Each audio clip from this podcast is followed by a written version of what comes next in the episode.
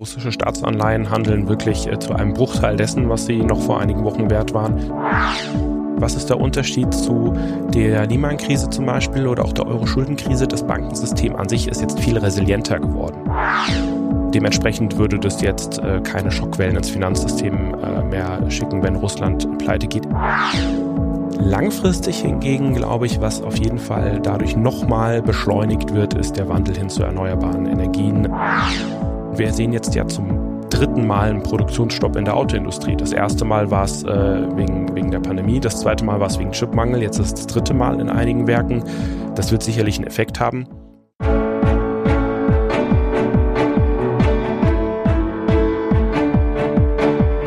Märkte und Trends. Erfolgreich investieren und verstehen, was die Kapitalmärkte bewegt. Ein Podcast der MEAG mit Dr. Andreas Janoschek und Jörg Graf.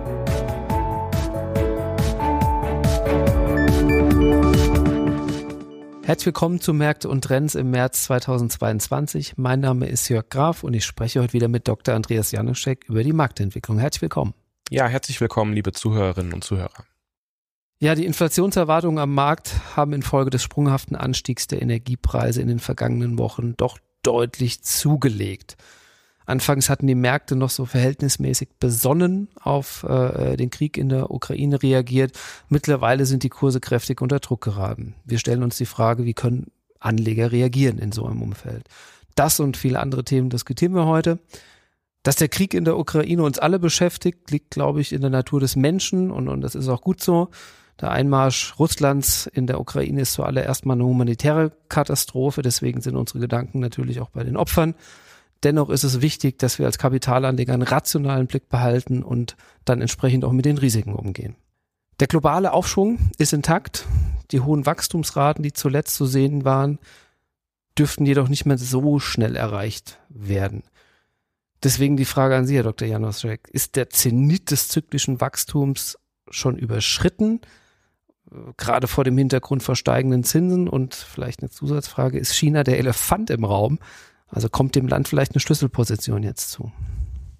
Ja, ich denke, ähm, beide Fragen kann man für den Moment mit, mit Ja beantworten. Also ich glaube, diese starke wirtschaftliche Erholung, die wir jetzt gesehen haben, äh, diese Dynamik, äh, das Ende der Pandemie, äh, wobei ich glaube, das Ende der Pandemie wurde schon häufiger ausgerufen, aber für den Moment sieht es jetzt zumindest ganz gut aus für den Sommer, ist natürlich durch zwei Faktoren ins Stocken gekommen. Einer davon ist natürlich die hohe Inflation und auch die, die Aussicht auf steigende Zinsen. Und jetzt natürlich der, der Konflikt in der Ukraine, der das Ganze nochmal verstärkt hat. Und China, ja, ähm, dem Land kommt definitiv eine Schlüsselposition zu, äh, wirtschaftlich vor allem, weil natürlich die Frage ist, ähm, ob China in irgendeiner Form das auffängt, äh, was Russland jetzt an, an Verlusten hat, äh, an Handelspartnern und, und Wirtschaftsmöglichkeiten. Das wird sich noch zeigen. Passt vielleicht dazu, es wird ja viel dieser Tage über eine mögliche Staatspleite von Russland so ein bisschen diskutiert welche Auswirkungen sind da zu erwarten? Ne? Also ist es so, kann, kann das so ein Lehman-Moment werden oder ist das eher schon im Markt was zu sehen oder? Genau, also zu sehen im Markt ist das ganz klar. Also russische Staatsanleihen handeln wirklich äh, zu einem Bruchteil dessen, was sie noch vor einigen Wochen wert waren. Und auch die äh, CDS, äh, Credit Default Swaps, also die, die Versicherung gegen einen Ausfall einer Staatspleite Russland, äh, sind auf Rekordniveau, ungefähr auf dem Niveau von Argentinien. Mhm. Nichtsdestotrotz ist, glaube ich, eine Sache wichtig. Äh, was ist der Unterschied zu der Lehman-Krise zum Beispiel oder auch der Euro-Schuldenkrise? Das Bankensystem an sich ist jetzt viel resilienter geworden. Also äh, die Finanzmärkte haben gelernt, es kann mal eine große Bank pleite gehen, es kann aber auch mal ein großer Staat pleite gehen. Ähm, dementsprechend würde das jetzt äh, keine Schockwellen ins Finanzsystem äh, mehr schicken, wenn Russland pleite geht. Ehrlich gesagt gehen ja mittlerweile schon viele Marktteilnehmer davon aus. Also ich glaube, die, die Ausfallwahrscheinlichkeit wird so bei 80, 90 Prozent gepreist über einen Zeitraum von fünf Jahren. Das heißt, die Marktteilnehmer stand jetzt gehen davon aus, wir werden vermutlich eine Staatspleite Russlands sehen. Das heißt, man wird ein bisschen Reaktion schon, aber bei, bei Banken sehen, die eng mit Russland verflochten sind. Es wird jetzt aber keine, keine, ich sag mal, Schockwelle auslösen tendenziell. Genau, also einzelne Banken mit starkem Russland-Geschäft, da sind ja jetzt auch die Aktienkurse schon eingebrochen, aber ähm, das wird jetzt nicht systemisch äh, rübergehen. Da ist äh, Russland dann doch nicht groß genug. Okay. Inflation ist, glaube ich, auch ein großes Thema. Derzeit werden am Markt circa fünf Zinserhöhungen durch die US-Notenbank erwartet. Ähm, auch die Reduzierung der Bilanzsumme dürfte die FED, also die US-Notenbank, ein bisschen aufs Gaspedal drücken. Bekämpfung der Inflation als oberste Priorität. Die EZB ist noch ein bisschen zurückhaltender. Präsidentin Lagarde hat in der letzten Sitzung zumindest darauf hingewiesen, auf, also auf die Datenunabhängigkeit hingewiesen und dass im nächst, in der nächsten Sitzung, die jetzt im März ansteht, neue Projektionen kommen. Wie reagieren die Anleihen im Umfeld? Risikostagflation, also die Kombination aus Inflation und kein Wachstum dann in dem Moment. Was kaufe ich denn dann? Gehe ich dann in Gold? Ja, also ähm, vielleicht als erstes äh, zu den Zentralbanken. Ich glaube, ähm, bevor es den Einmarsch in die Ukraine gab, war das dominierende Thema am Kapitalmarkt äh, ganz klar steigende Zinsen und die Inflation, die ohnehin schon sehr hoch war, die Notenbanken dazu zwingt zu reagieren, die Ankaufprogramme zu reduzieren und auch Schritt für Schritt die Zinsen zu erhöhen und auch schneller zu erhöhen. Jetzt haben wir ein ein Effekt, der gleichzeitig in zwei Richtungen wirkt. Also einerseits sehen wir den Flucht in sichere Häfen. Das heißt, äh, Leute, die äh, Aktien verkaufen, gehen erstmal an sichere Staatsanleihen. Das hat dazu geführt, dass äh, vorübergehend, kurzfristig erstmal die Zinsen wieder gesunken sind. Mhm. Einfach nur, weil Investoren zum Beispiel zehnjährige deutsche Staatsanleihen oder S-Staatsanleihen kaufen als sicherer Hafen.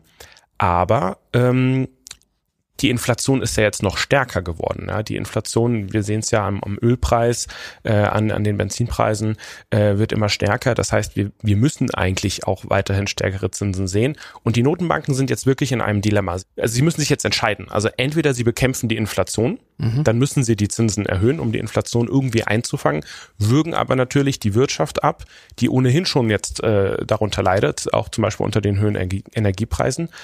Ähm, auf der anderen Seite ist das Pulver ja verschossen. Die, die Zinsen sind ja schon niedrig. Also wir haben ja keine vier Prozent Zinsen, die man jetzt senken kann.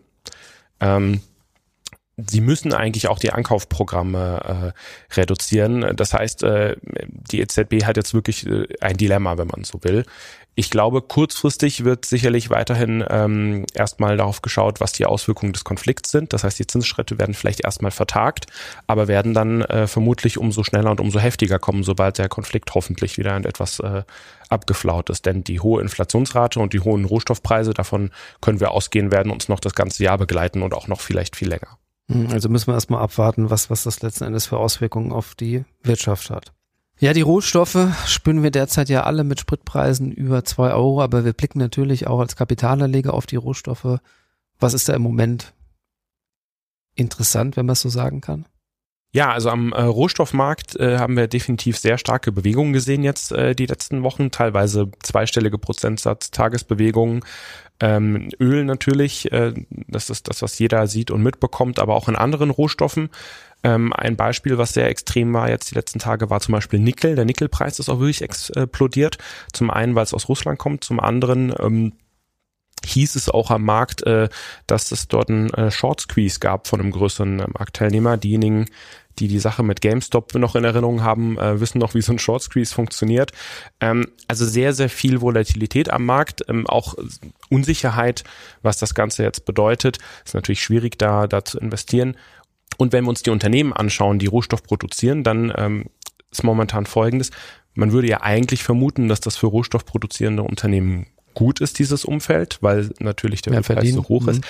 Aber die meisten Rohstoffunternehmen haben Beteiligung in Russland, äh, haben Förderrechte für Öl und Gas zum mhm. Beispiel in Russland und äh, sind dann natürlich entsprechend von, von Sanktionen betroffen, so dass sie wahrscheinlich äh, eher Verluste und Abschreibungen vornehmen müssen. Äh, zum Thema Sanktionen, äh, das haben wir in der letzten Folge schon mal genauer ähm, beleuchtet. Hören Sie gerne nochmal rein. Hm, Auswirkungen, Sanktionen, Einstellungen von, von Geschäftsbetrieb, sprechen wir gleich bei den Aktien auch nochmal drüber. Ähm, vielleicht nochmal Nickel kommt aber nicht nur aus Russland, oder? Ja, aber Norilsk Nickel ist schon ein sehr großer Produzent äh, von Nickel und der ist in Sibirien. Okay. Ja, Gaspreisentwicklung, glaube ich, hängt natürlich stark von der, ja, ich würde fast sagen, gelebten Realität so ein bisschen ab. Also wird Deutschland, wird ja intensiv diskutiert, verzichtet Deutschland, Europa auf Gas aus Russland. Allein die Ankündigung von USA ja auf, auf Öl zu verzichten, hat schon für einen deutlichen Preissprung gesorgt.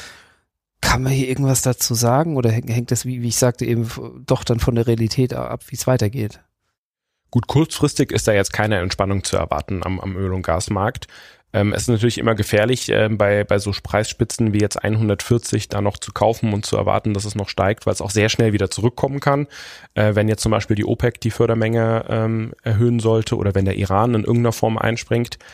Ähm, das Problem ist natürlich, dass einige Pipelines auch durch russisches Gebiet laufen, also Kasachstan zum Beispiel. Ja, ähm, mhm Das heißt, es können jetzt nicht unbedingt alle anderen Länder direkt einspringen. Langfristig hingegen glaube ich, was auf jeden Fall dadurch nochmal beschleunigt wird, ist der Wandel hin zu erneuerbaren Energien, äh, der Wechsel zu neuen Technologien, ob das jetzt Wasserstoff ist äh, oder Batterietechnik. Wobei interessanterweise die Batterien für Elektroautos, da haben wir natürlich auch Rohstoffe, die aus Russland kommen. Mhm. Ähm, das heißt, es kann jetzt auch sein, dass wir langfristig hier nochmal einen stärkeren Technologiesprung sehen, dass sozusagen durch den Druck von russischem Öl und Gas äh, wegzukommen, äh, wir hier in den nächsten ein, zwei, drei Jahren halt einfach eine schnellere Entwicklung sehen zu neuen Energien. Das sieht man jetzt nicht kurzfristig, aber das kann ich mir sehr gut vorstellen, dass wir in drei Jahren da ganz woanders stehen. Die EU hat ja ähm, das Papier veröffentlicht schon veröffentlicht, ja. dass sie äh, schon dieses Jahr signifikant ähm, den Import äh, reduzieren wollen von Russland. Zwei Drittel, glaube ich, und gleichzeitig die erneuerbaren Energien dann nochmal anzuschieben. Hier am Aktienmarkt haben wir schon einige Korrekturen gesehen. Jetzt ist natürlich die Frage, gehen wir weiterhin von Gewinnwachstum aus bei den Unternehmen oder könnte jetzt ist immer die Einstellung vom Russlandgeschäft, bei, wir haben viele schon gehört, Ikea, ich glaube McDonalds hat jetzt angekündigt, alle Restaurants zu schließen, H&M, äh, könnte das zu der einen oder anderen Gewinnwarnung führen? Also ich glaube, man muss zwei Sachen unterscheiden. Das eine ist direkt das Russlandgeschäft. Bei einem global ähm, agierenden Unternehmen ist Russland ein paar Prozent, äh, je, nach, je nach Branche, und da stecken die weg. Für die Unternehmen war es viel entscheidender, äh, dass die Corona-Pandemie-Situation äh, sich beruhigt. Und ich glaube, der, der positive Effekt der hohen Gewinne, die sie jetzt nach den Beendigungs äh, der, der Pandemie haben, ist viel höher als jetzt der Wegfall des Russlandgeschäfts. Mhm. Das stecken die Unternehmen weg. Direkt. Eine andere Sache ist natürlich die Frage der Lieferketten. Also Rohstoffe als größtes Thema, über das wir schon gesprochen haben. Aber da gibt es ja auch die Beispiele in der Autoindustrie von Kabelbäumen, die jetzt nicht geliefert werden können. Äh, ähm, das wird noch einen Augenblick dauern. Und wir sehen jetzt ja zum dritten Mal einen Produktionsstopp in der Autoindustrie. Das erste Mal war es äh, wegen, wegen der Pandemie, mhm. das zweite Mal war es wegen Chipmangel, jetzt ist es das dritte Mal in einigen Werken. Das wird sicherlich einen Effekt haben. Die Preise werden sicherlich steigen. Und die Frage ist natürlich, ähm, bringt das irgendein Unternehmen in Not? Das glaube ich jetzt tendenziell nicht von den großen äh, globalen Unternehmen, sondern äh, betroffen sind vor allem diejenigen, die direkt in Russland engagiert sind, die am Rohstoffmarkt sind, die von den Sanktionen betroffen sind. Ja, jetzt haben wir am Aktienmarkt doch äh, klar schon ein paar Korrekturen gesehen, bis zu 20 Prozent. Ähm, ich frage mich jetzt in, in dem Moment, kann ich jetzt als langfristiger Investor doch noch ein bisschen mehr einsteigen? Und, und die Papiere, die jetzt vielleicht ein bisschen im Verlustraum sind, die lasse ich wahrscheinlich erstmal liegen ne, und fasse nicht an.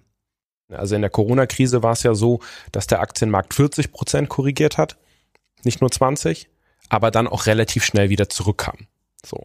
Es ist jetzt wirklich schwer zu prognostizieren, äh, wie es diesmal wird, aber 20 Prozent ist natürlich schon auch mal eine Korrektur. Und jemand, der langfristig äh, an Aktien glaubt, an die deutsche Wirtschaft glaubt und langfristig daran glaubt, dass sich die Unternehmen auch wieder erholen und gut entwickeln, ähm, der sollte immer Aktien kaufen. Die positiven oder ich sag mal die langfristigen Auswirkungen von, von, von, von dem ganzen, ich sag mal, Situation, die wir jetzt haben, hatten Sie schon ein bisschen angedeutet. Erneuerbare Energien werden wahrscheinlich beschleunigt.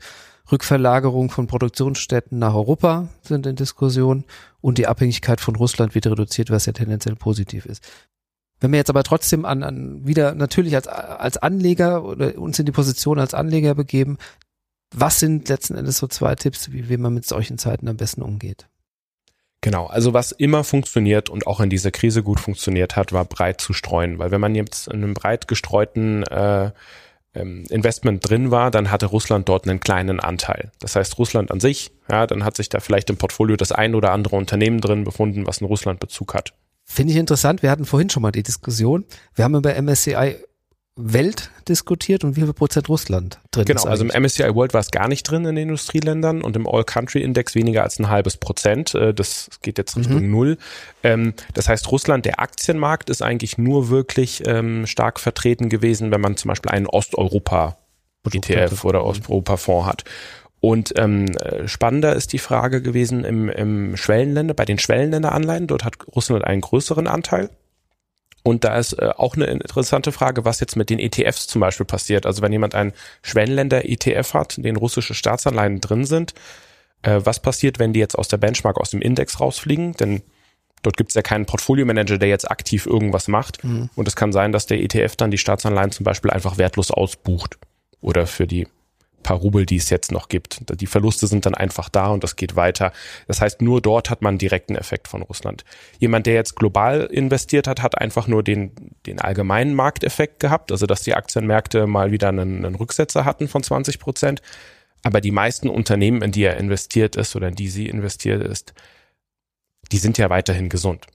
Mhm. Das heißt, ähm, einfach mal ins Portfolio schauen, wo hat man investiert, sind das Unternehmen, die jetzt wirklich betroffen sind, ähm, dann glaube ich, dass man da gar nicht mehr viel machen kann, weil da muss man gewisse Sachen einfach abschreiben. Also wenn man jetzt Rubel-Investments hat, ich glaube, das kann man momentan nicht viel erhoffen. Aber wenn man jetzt sagt, okay, die, die Unternehmen, die auch weiterhin äh, im Rest der Welt äh, aktiv, sind, aktiv sind und funktionieren, in denen sollte man investiert bleiben. Und wenn es ums Nachkaufen geht, das ist halt eben das Thema, was wir vorhin angesprochen hatten.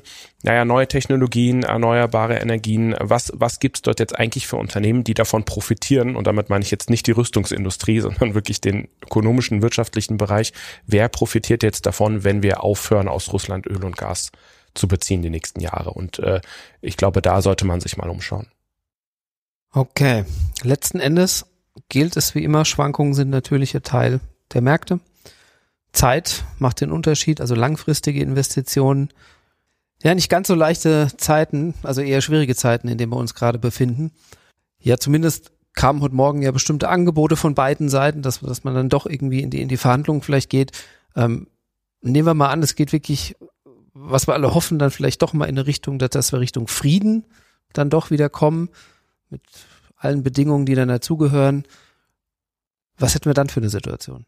Genau, also jetzt haben wir ja zwei Wochen gesehen, in denen sich die, die schlechten Nachrichten gehäuft haben. Ähm, wenn sich das jetzt dreht, was wir alle hoffen und wir positive Nachrichten sehen sollten, zum Beispiel irgendeine Form von, von Waffenstillstand zumindest mal, ja, ähm, dann würde ich zwei Sachen erwarten. Zum einen, dass sich ähm, die, diejenigen Anlageklassen, die jetzt einfach nur wegen des allgemeinen Marktschocks verloren haben ähm, oder auf den Rohstoffmärkten übergeschossen sind, dass sich das einigermaßen normalisiert hin zu vielleicht nicht ganz dem Niveau vor Ausbruch des Kriegs, aber zumindest wieder normalisiert, die Volatilität rauskommt.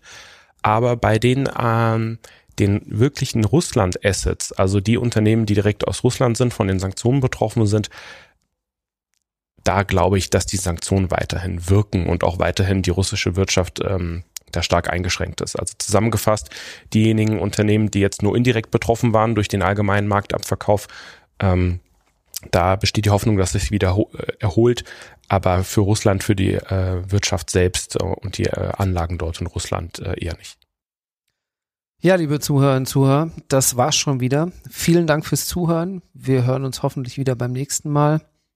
Genau, und äh, sollten sich nochmal neue Entwicklungen ergeben, halten wir sie auch wieder mit Express-Ausgaben, so die letzten beiden Wochen auf einem Laufenden. Und zusammengefasst, äh, vielen Dank fürs Zuhören, fürs Abonnieren und äh, vielleicht, wenn wir uns zum nächsten monatlichen Ausgabe zusammensetzen, sieht die Welt schon wieder etwas besser aus. Viele Grüße aus München. Der Märkte und Trends Podcast der MEAG Munich Ergo Kapitalanlage Gesellschaft MBH dient Informations- und Marketingzwecken. Rechtliche Hinweise und weitere Informationen erhalten Sie in der Beschreibung des Podcasts oder im Internet unter www.meag.com.